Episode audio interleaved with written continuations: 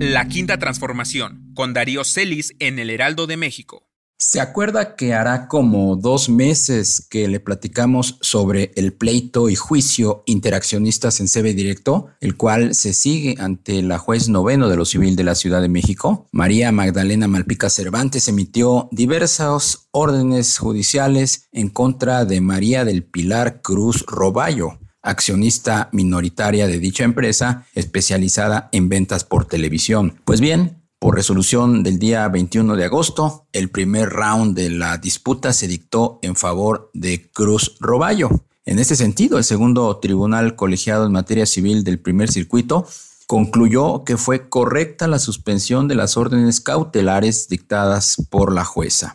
Dicha jueza intentó constituir un derecho en favor de Luis Eppelstein Rapaport, consistente en el reconocimiento del pago de emolumentos al Consejo de Administración, cuando la realidad era que la Asamblea de Accionistas había determinado no otorgar esos emolumentos. Con lo anterior, no solo quedan suspendidas las medidas ilegalmente dictadas por la jueza Malpica, sino que además quedan sin justificación las cantidades ilícitamente dispuestas por Luis Eppelstein y su hijo Samuel Eppelstein, de acuerdo a una orden judicial contra la que no cabe recurso alguno, cuestión que tendrá un impacto inmediato en los procedimientos penales abiertos contra ambos. Además, el mismo día en que se resolvió el tema por el tribunal colegiado, Eppelstein publicó un desplegado contra Cruz Roballo y a su supuesta participación en la obtención de medidas similares ante el juzgado 73 de lo civil con la ayuda de un despacho de abogados que supuestamente alberga a familiares del juez. Pues bien, resulta que la carta abierta fue tan solo un intento para disimular el resultado del juicio, toda vez que está constituido por un cúmulo de falsedades.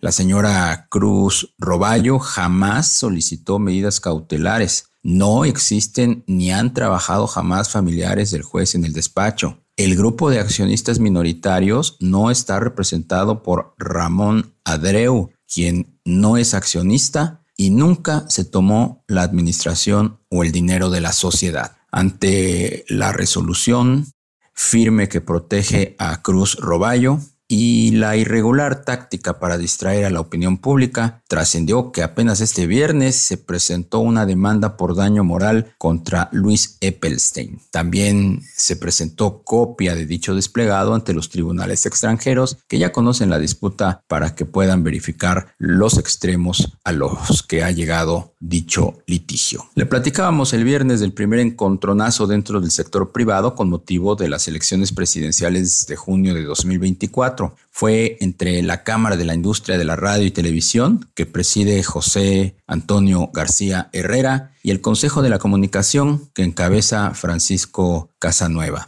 Previamente, el primero había circulado entre los asociados un aviso en el que solicitaba retirar hasta nuevo aviso, todo apoyo brindado al Consejo de la Comunicación hasta en tanto acordaran una postura en la Junta de Consejo. El punto es que dicho consejo se celebró ya la semana pasada y todos los grupos radiofónicos y de televisión votaron por unanimidad romper relaciones. No se sabe bien por qué el Consejo de la Comunicación optó por alinearse a los intereses de la nueva presidenta del INE y a los designios del gobierno de la 4T. Algunos creen que Casanueva, quien es director a su vez de Interprotección, un broker asegurador, pudo haber estado influenciado por Rolando Vega Sáenz, el dueño de la aseguradora Atlas y presidente del Consejo Mexicano de Negocios. En Hacienda, que comanda Rogelio Ramírez de la O, siguen arrastrando el lápiz para definir el mecanismo con el cual comprará los hospitales que bajo la fórmula de asociaciones público-privadas se tienen con seis grupos empresariales. La intención es que el gobierno de la 4T asuma el saldo insoluto del financiamiento que les dio Banobras, que dirige Jorge Mendoza, pagándoles además el 20% de su equity más los flujos futuros del plazo que le resta a valor presente.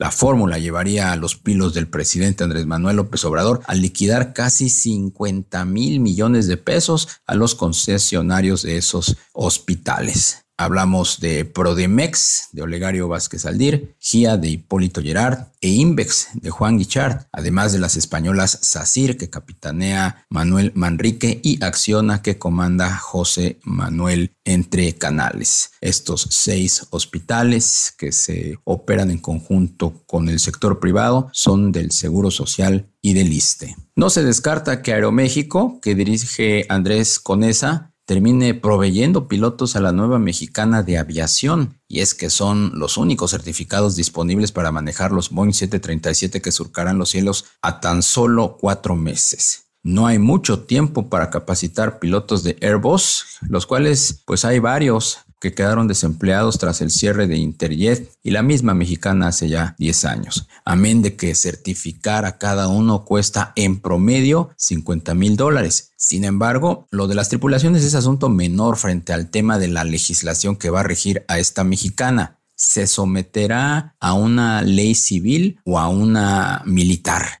Una haría toda la diferencia en la competencia con la misma Aeroméxico, con Volaris de Enrique Beltranena y Viva de Roberto Alcántara. A propósito de Interjet, fíjese que el liquidador Alfonso Asensio Triujeque ya solicitó a Airbus, a Banorte, a American Express y a WorldPay información sobre los contratos que en su momento la familia de Miguel Alemán firmó con ellos. En el primer caso, en el de Airbus, para la adquisición de aviones y en los otros tres, en el de Banorte, American Express y World Pay, se trata de acuerdos para la compra de boletos. Se argumentan adelantos y pagos que habrían quedado en la masa concursal en el expediente de este proceso, que ahora le toca cerrar al liquidador Asensio. Los anteriores administradores de Interjet aseguraban que solo por esos conceptos hay como 152 millones de dólares en la tubería. Efectivamente, son 250 millones de dólares los que Jared Kushner tiene planeado invertir en Quintana Roo para el desarrollo inmobiliario, pero no se descarta que la cifra aumente y tampoco que se expanda a otras regiones del país, pero siempre dentro del sector turístico. El yerno del expresidente Donald Trump trae atrás fuertes recursos árabes para su incursión en México. Affinity Partners, su firma de capital de riesgo, trae en la panza más de 2 mil millones de dólares de Arabia Saudita, Qatar y los Emiratos Árabes. Ya han habido pláticas de la gente de Kochner con Fibra 1, esta de Moisés Elman y que dirige Gonzalo Robina, que sería precisamente la contraparte de Affinity. La Quinta Transformación es una columna de Darío Celis en El Heraldo de México. Encuéntrala en nuestro sitio web y síguenos en redes sociales.